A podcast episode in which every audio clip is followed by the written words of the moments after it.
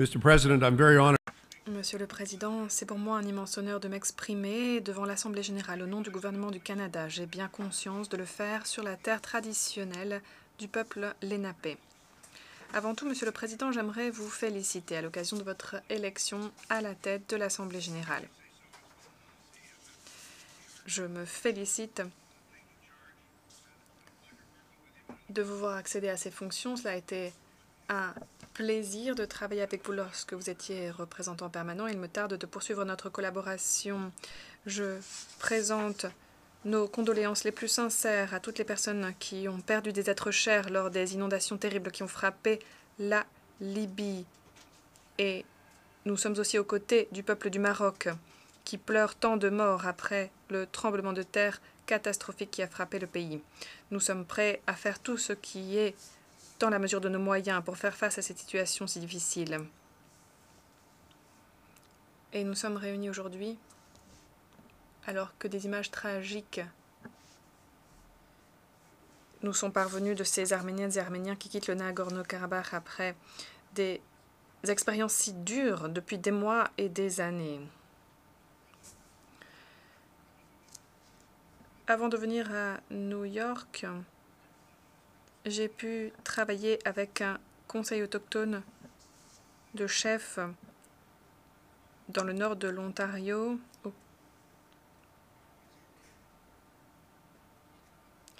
Et ce conseil insistait beaucoup sur le pouvoir de la dignité, la dignité de la différence. Et je crois qu'il faut réfléchir à ces thématiques. Parfois, on entend parler de l'échec des Nations Unies et lorsqu'on pointe du doigt cet échec, je dis en fait c'est l'échec des nations divisées. Lorsque nous sommes unis, nous triomphons. Lorsque nous sommes divisés, nous échouons. Nous devons donc saisir cette occasion et toutes les occasions qui nous sont offertes pour changer la donne, mais nous n'y parviendrons que si nous œuvrons de concert. Nous sommes au point de mi-parcours dans la période assignée pour nous efforcer de réaliser les objectifs de développement durable, qui représentent un accord collectif vieux de huit ans. Récemment, nous avons adopté un traité sur la biodiversité marine dans les zones situées au-delà des limites de la juridiction nationale et le premier exercice de bilan prévu dans l'accord de Paris approche à grands pas. Mais en écoutant les personnes qui ont pris la parole à cette tribune la semaine dernière, il est évident à mes yeux que le consensus est clair. Nous sommes loin du compte. Nous sommes bien loin de répondre aux engagements que nous avons pris vis-à-vis de nos populations et vis-à-vis les uns des autres, la santé de notre planète, de nos peuples, de nos institutions, le bien-être de tous nos concitoyens et la santé de notre économie mondiale. Tous ces éléments sont en péril aujourd'hui. La semaine dernière, je me suis entretenue avec Wilton Littlechild, ancien grand chef de la Confédération du traité des six Premières Nations et membre de la Commission Vérité et Réconciliation du Canada. Et il a participé aux négociations sur la Déclaration des Nations Unies sur les droits des personnes autochtones. Il a été très direct avec moi, très franc. Il a dit qu'il était fondamental de ne pas aborder les différentes questions à notre ordre du jour de façon isolée. Nous passons souvent d'un sujet à l'autre ici, du dossier A au dossier B. Mais pourtant, nous devons aborder ces thématiques de façon holistique en reconnaissant qu'elles sont interconnectées. Je peux vous assurer que les Canadiens et Canadiennes, ils aussi, ils s'inquiètent du coût de la vie. Ils aussi s'inquiètent aussi de l'intelligence artificielle, de l'ingérence étrangère, et de la mésinformation et la désinformation. Les Canadiens vivent aussi les crises climatiques et environnementales. Comme vous le savez très bien, comme les citoyens de New York savent très bien, cet été, les Canadiens ont connu les feux de forêt les plus destructeurs de l'histoire de notre pays. On n'a jamais vu avant cet été jusqu'à quel point nous sommes liés tous ensemble. Des feux à une échelle jamais vue, brûlant en même temps, partout. Mais le Canada n'est pas unique. Les incendies ont fait rage partout dans le monde à une échelle sans précédent. Il ne s'agissait pas d'une fenêtre sur notre avenir, mais plutôt d'un témoignage de notre présent. Notre réponse à ces défis difficiles ne doit pas être complaisante, divisée ou nostalgique du passé. Il ne s'agit pas de pointer du doigt ou de chercher des panacées. Il s'agit de prendre des mesures concrètes pour aider à relever, tant au Canada que dans le monde entier, les défis auxquels nous sommes confrontés tous ensemble. So, we are taking steps at the national Ainsi, nous adoptons des mesures au niveau national, bien sûr. Et il est tout à fait normal, tout à fait compréhensible que les pays adoptent des mesures sur le plan interne pour faire face aux différentes crises. Par exemple, au Canada, nous avons décidé d'accueillir plus d'immigrants dans notre pays que jamais auparavant, car nous avons constaté que l'immigration fait du Canada un pays meilleur, un endroit où il fait bon vivre. Nous avons également décidé de tarifer le carbone, car nous savons que nous devons faire tout ce qui est en notre pouvoir pour indiquer les changements climatiques. Et nous savons que nous devons aller plus loin, en faire plus de notre côté. Réduire les émissions, nous en sommes convaincus, est un devoir partagé. Mais ce n'est pas le seul. Nous avons aussi le devoir partagé de garantir un accès aux capitaux sur la durée et dans des conditions plus favorables pour contribuer à la transition verte de l'économie mondiale. C'est pourquoi nous avons accepté de donner davantage de nos droits de tirage spéciaux au Fonds monétaire international. Notre Premier ministre l'a annoncé la semaine dernière. Nous avons pris la décision de faire don de 48% de nos droits de tirage spéciaux à d'autres pays. C'est un record et nous encourageons d'autres pays à nous emboîter le pas. Nous continuons aussi de nous efforcer de trouver les voies et moyens de lever les obstacles à la parité et de mettre fin au racisme systémique. Il ne faut pas avoir peur de décrire ce phénomène tel qu'il est. Nous voulons aussi protéger et promouvoir les droits des personnes aux deux esprits, des lesbiennes, des gays, des bisexuels, des transgenres, des queers, des intersexes, des individus asexuels, dans toute leur diversité. J'aimerais dire depuis cette tribune pourquoi cette cause est importante pour nous et pourquoi je décris les choses de cette façon. Il est absolument fondamental d'accepter que les individus soient qui ils sont. Chaque individu a le droit de célébrer son identité sans que cela ne soit synonyme de division, de régression, sans discrimination. C'est fondamental pour nous.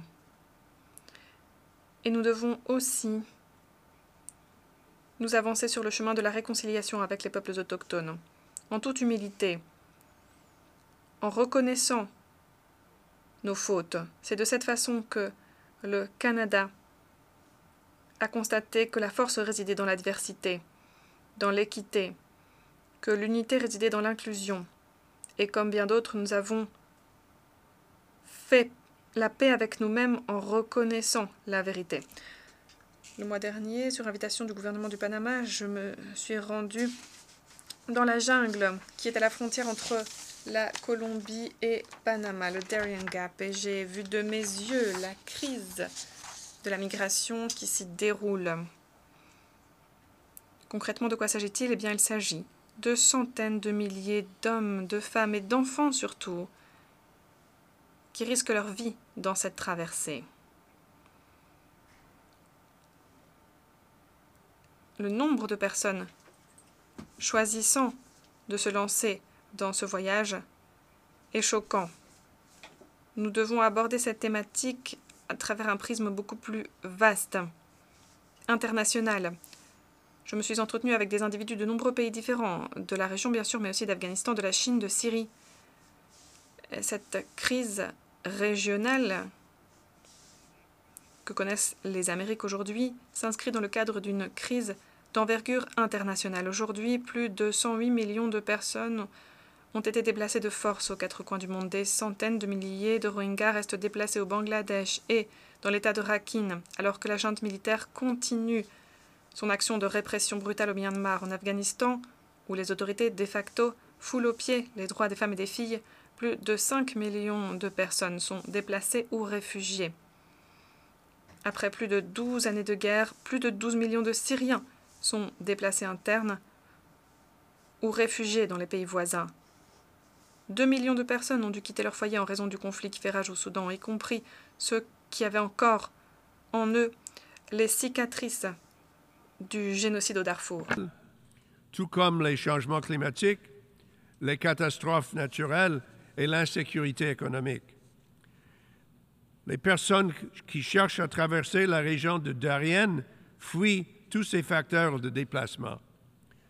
Les nombreuses personnes qui cherchent à traverser m'ont fait voir les conséquences de notre action ou notre inaction ici aux Nations Unies. Et ma visite a renforcé ma conviction profonde que ce que nous disons et ce que nous faisons ici aux Nations Unies est profondément important dans la vie des gens que nous représentons. Nous devons nous rappeler notre pouvoir collectif. Comme j'ai dit avant, que le pouvoir est dans l'unité et non pas dans la division. Et notre responsabilité de faire le plus de bien possible pour le plus grand nombre de personnes. J'étais touché, franchement, par le travail remarquable des Nations Unies et de toutes les organisations humanitaires que j'ai visitées. Et nous voyons partout dans le monde que les besoins humanitaires ont atteint des sommets historiques. Pourtant, le financement est nettement insuffisant. Nous connaissons tous que les solutions les plus durables sont, politiques. Ils doivent s'attaquer aux causes sous-jacentes des crises humanitaires tout en trouvant des solutions durables qui respectent la dignité humaine et les droits de la personne et créent les cadres durables pour le développement économique et de la prospérité. C'est aussi vrai en Afghanistan qu'au Myanmar, en Syrie qu'en Soudan. Nous sommes aussi à un carrefour de l'histoire, comme vous l'avez dit, Monsieur le Président, dans vos propos liminaires. Nous en sommes à un carrefour de l'histoire dans deux domaines qui sont étroitement liés entre eux. L'égalité femmes-hommes et la démocratie. Le président de l'Afrique du Sud nous a rappelé avec éloquence, dans son allocution, que la réalisation des objectifs de développement durable dépendra de l'autonomisation des femmes dans tous les domaines de la vie.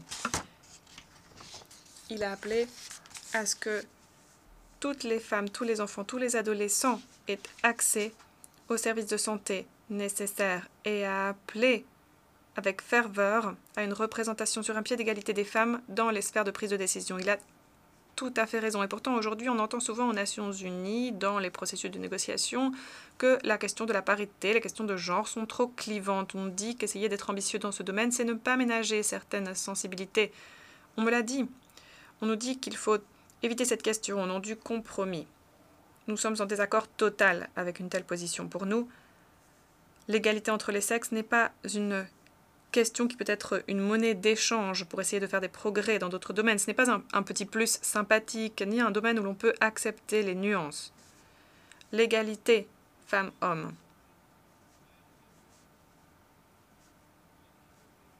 L'égalité entre tous les êtres humains est au cœur de notre dignité. C'est le socle de la liberté, de la justice et de la paix. Si nous ne pouvons pas traiter notre prochain en égal, nous n'atteindrons jamais nos objectifs. C'est aussi un principe essentiel dans notre travail pour le financement du développement et dans le cadre de la réforme de l'architecture financière internationale. Et nous sommes déterminés à répondre aux appels des pays en développement dans ces discussions. Comme je l'ai dit, nous avons signalé que nous allions aller de l'avant en matière de droits de tirage spéciaux comme, on nous a demandé à le faire. Mais la croissance économique durable restera un mirage si la moitié de la population mondiale, les femmes, restent opprimées. Nous insistons donc sur la valeur d'égalité, mais nous devons aussi défendre les valeurs caractérisant les sociétés libres et démocratiques. Nous ne pouvons pas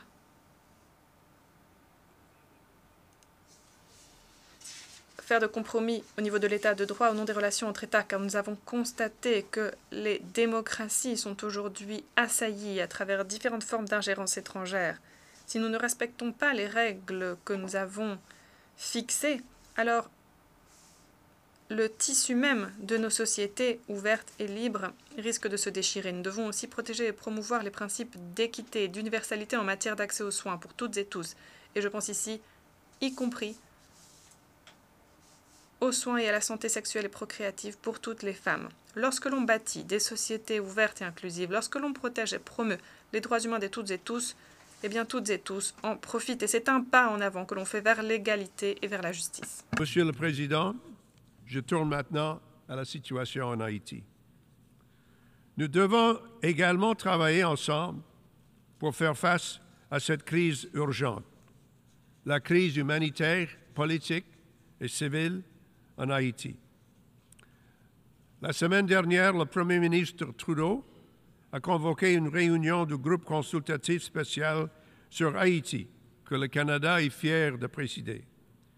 Nous sommes reconnaissants de la participation des dirigeants d'Haïti, des pays des Caraïbes et de bien d'autres. Et j'ai beaucoup apprécié, si je peux dire, le discours qui a été donné ce, matin par euh, le, ministre des Affaires étrangères de, de la Jamaïque. Nous avons entendu très clairement que la situation en matière de sécurité en Haïti va mal. Le viol est systématiquement utilisé comme arme, la violence, la corruption et l'impunité sont la norme. Alors, nous appuyons sans réserve l'intensification des efforts déployés par le Conseil de sécurité des Nations unies pour régler la situation en priorité. L'offre du Kenya de diriger une mission d'assistance de soutien à la sécurité en Haïti témoigne de son leadership et de sa solidarité. Nous saluons également des promesses de contribution faites par la Jamaïque, les Bahamas et d'autres pays. Et nous félicitons les pays et les organisations internationales qui se sont joints au groupe de coordination de l'aide à la sécurité internationale qui a été annoncé en juin dernier par la ministre des Affaires étrangères du Canada, Mme Mélanie Joly. Le Canada a, a, beaucoup investi dans le secteur de sécurité en Haïti et nous allons continuer de faire ce travail. Nous encourageons les autres à se joindre à nous dans cet effort. En même temps, nous poursuivons notre appel pour un dialogue politique inclusif et nous encourageons encore toutes les parties prenantes à travailler ensemble dans un esprit de compromis pour le bien du peuple haïtien. C'est essentiel pour rétablir l'ordre constitutionnel, ouvrir la voie des élections libres et équitables et ultimement s'attaquer aux causes profondes de la violence. Mais avant tout, une approche globale, une approche qui appuie les solutions dirigées par Haïti et qui comprend des mesures urgentes en matière, de sécurité, d'aide humanitaire et de développement est absolument essentielle.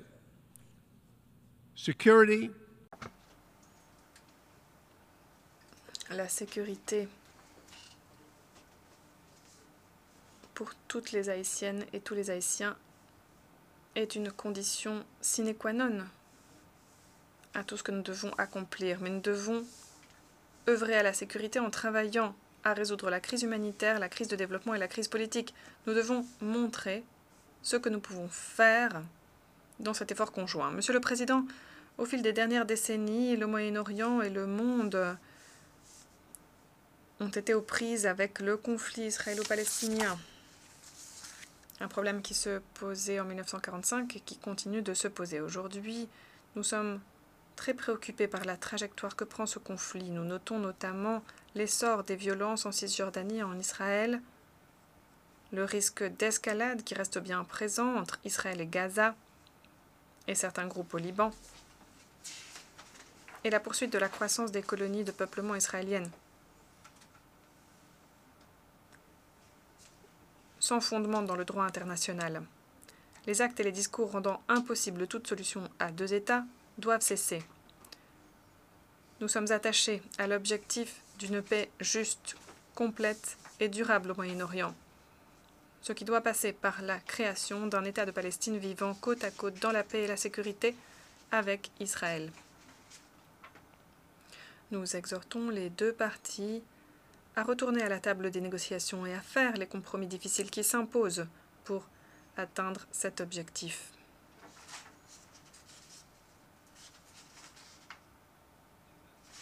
Nous sommes fermement convaincus que les mesures unilatérales qui mettent à mal les efforts déployés pour la paix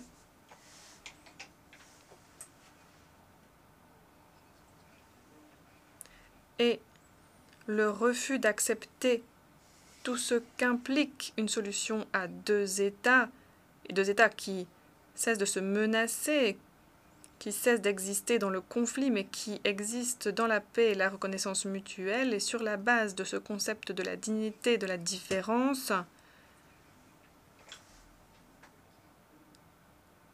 nous sommes convaincus donc que ces mesures doivent cesser, car c'est la voie vers un conflit plus profond. Va déterminer l'avenir de notre organisation et il aura une incidence dans la vie de tous nos concitoyens. Nous avons vu le pouvoir de veto des membres permanents du Conseil de sécurité utilisé pour empêcher le Conseil de réagir aux atrocités et aux agressions. Nous appuyons l'autolimitation du veto par tous ces membres permanents dans les situations où des civils risquent de commettre des crimes atroces. Nous soutenons également les efforts visant à élargir le nombre de membres élus du Conseil afin de garantir une représentation plus équitable d'un plus grand nombre de pays en développement dans le monde. Et nous mettons au défi tous les membres permanents d'accepter plus pleinement et publiquement la nécessité de devenir plus efficace, plus inclusif et plus transparent. C'est le moment pour la réforme. Cet appel n'arrête pas au Conseil de sécurité. Tous nos processus intergouvernementaux de tous les organes des Nations unies doivent devenir plus efficaces. Nous devons être ouverts à apporter les changements nécessaires. C'est à nous maintenant de décider. Oui, nous sommes à mi-chemin d'horizon 2030. Et oui, nous sommes pris avant, pris de retard. Mais nous sommes aussi capables de corriger la situation et d'aller de l'avant ensemble. Le Canada est convaincu que nous pouvons le faire. Le multilatéralisme a toujours évolué. Dans le passé, c'est le cas, ce sera le cas dans l'avenir, mais nous devons agir. Nos institutions n'ont pas besoin d'être statiques, y compris l'architecture financière internationale. Nous avons fait notre travail avec la Jamaïque, avec euh, nos collègues de, de, Barbados, Madame Motley, le secrétaire général, nous croyons tous aux possibilités de changement et de réaliser nos efforts et de faire une avance importante. Nous allons continuer d'investir comme nous avons fait dans le passé parce que nous croyons que c'est les Nations Unies, car nous croyons que, cette organisation peut aider à bâtir une paix durable. Monsieur le Président, je me dois de conclure en évoquant un thème très grave.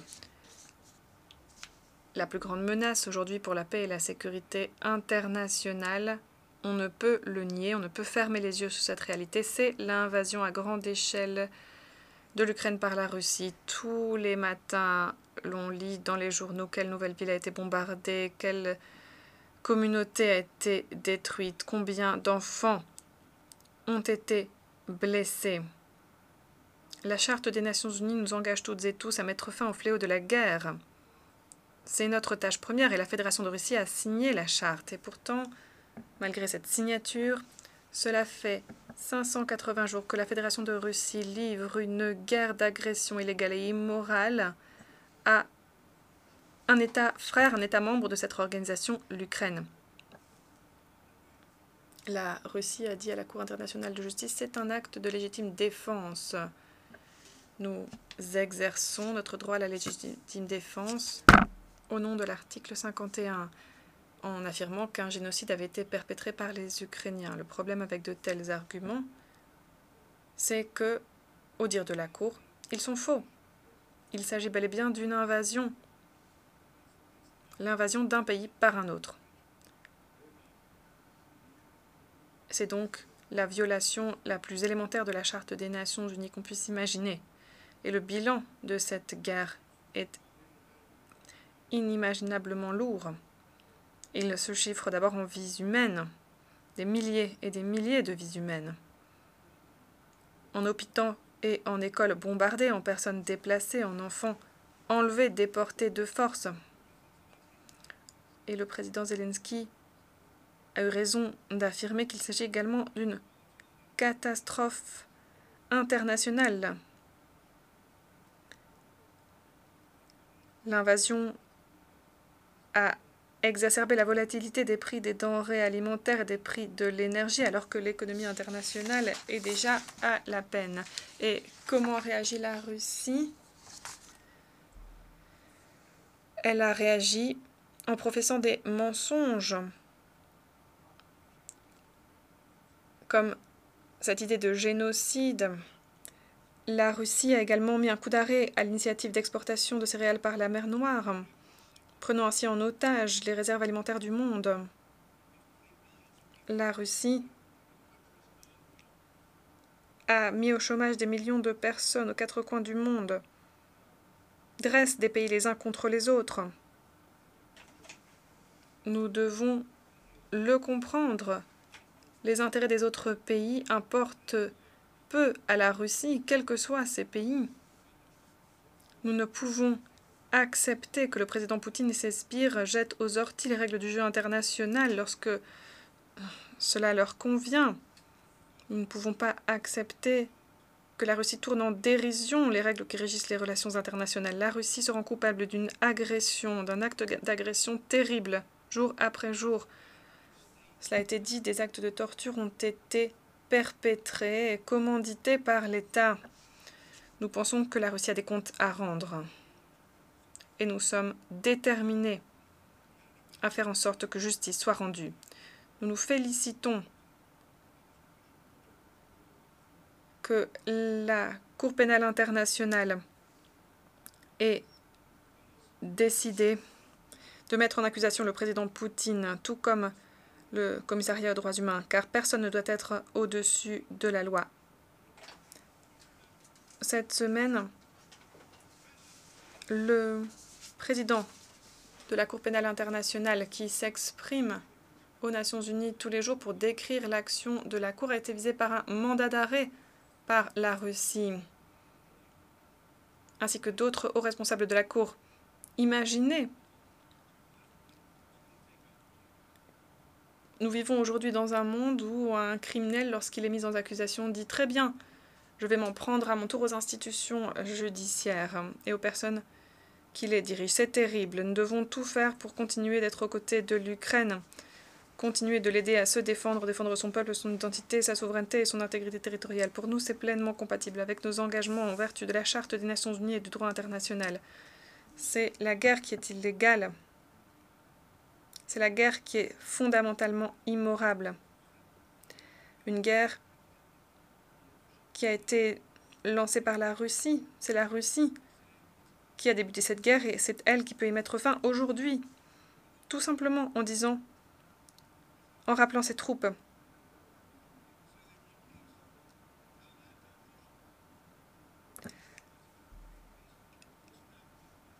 Les Russes sont ceux qui peuvent faire régner la paix de nouveau, d'un claquement de doigts. La paix que nous appelons tous de nos voeux. Dites-le à la Russie. Nous devons saisir cette occasion pour faire la différence. Les opportunités qui existent et qui sont devant nous pour faire la différence. we have to find within ourselves Nous devons trouver en nous-mêmes les capacités à nous unir, à mettre de côté nos divisions. Nous devons trouver en nous-mêmes la capacité à reconnaître l'importance qu'il y a à accepter les différences. Si nous y parvenons, alors nous réussirons à créer une organisation des Nations Unies digne de ce nom. Telle est notre tâche, telle est notre obligation. Voilà le travail qui nous reste à accomplir. Merci beaucoup.